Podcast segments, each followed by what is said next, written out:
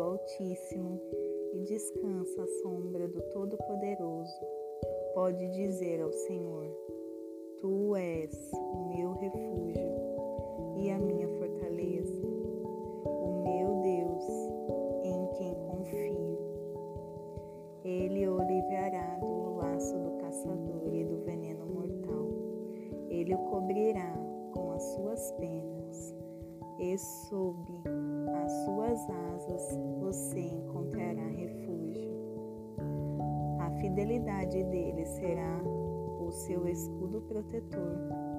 Você não temerá o pavor da noite, nem a flecha que voa de dia, nem a peste que se move sorrateira nas trevas, nem a praga que devasta ao meio-dia. Mil poderão cair ao seu lado, dez mil à sua direita, mas nada o atingirá. Você simplesmente olhará e verá o castigo dos ímpios. Se você fizer do Altíssimo seu abrigo, do Senhor o seu refúgio, nenhum mal o atingirá, desgraça alguma chegará à sua tenda, porque a seus anjos ele dará ordens a seu respeito, para que o protejam em todos os seus caminhos. Com as mãos ele os, eles o segurarão, para que você não tropece em pedra alguma.